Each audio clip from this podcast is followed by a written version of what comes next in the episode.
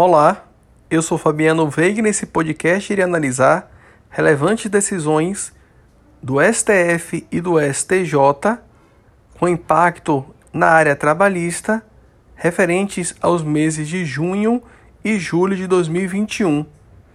Destaco decisão do STF proferida na ADIR 6754 em que reconheceu ser formalmente inconstitucional portaria do Departamento Estadual de Trânsito, DETRAN, que dispõe sobre as condições para exercício de atividade profissional. De acordo com o STF, compete, no caso privativamente à União, legislar sobre o tema, nos termos do artigo 22, inciso 16 da Constituição Federal. Destaco tese de repercussão geral fixada pelo STF no julgamento do tema número 606, em que constou que a natureza do ato de demissão de empregado público é constitucional administrativa e não trabalhista, o que atrai a competência da Justiça Comum para julgar a questão. Desse modo, a Justiça Comum é competente para processar e julgar a ação em que se discute a reintegração de empregados públicos dispensados em face da concessão de aposentadoria espontânea.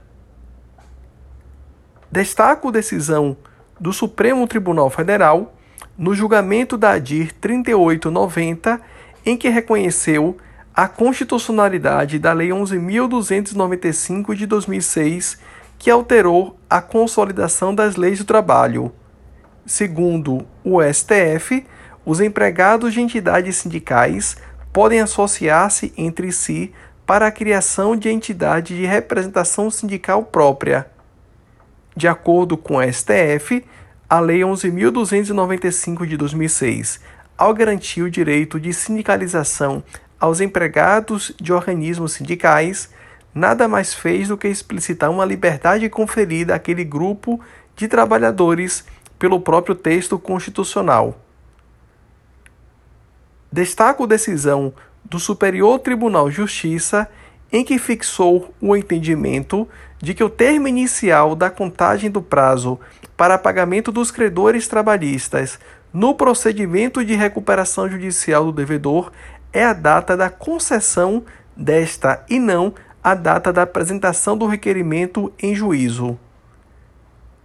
Destaco ainda decisão do Superior Tribunal de Justiça que fixou a interpretação de que a legitimidade recursal para impugnar o capítulo da sentença que arbitra honorários advocatícios é tanto da parte quanto do advogado. Neste sentido, o CPC de 2015 não alterou a legitimidade recursal em matéria de honorários advocatícios sucumbenciais. Com efeito, o seu artigo 99, especialmente o parágrafo 5 não versa acerca de legitimidade sindical, mas do requisito do preparo para efeitos de interposição do recurso.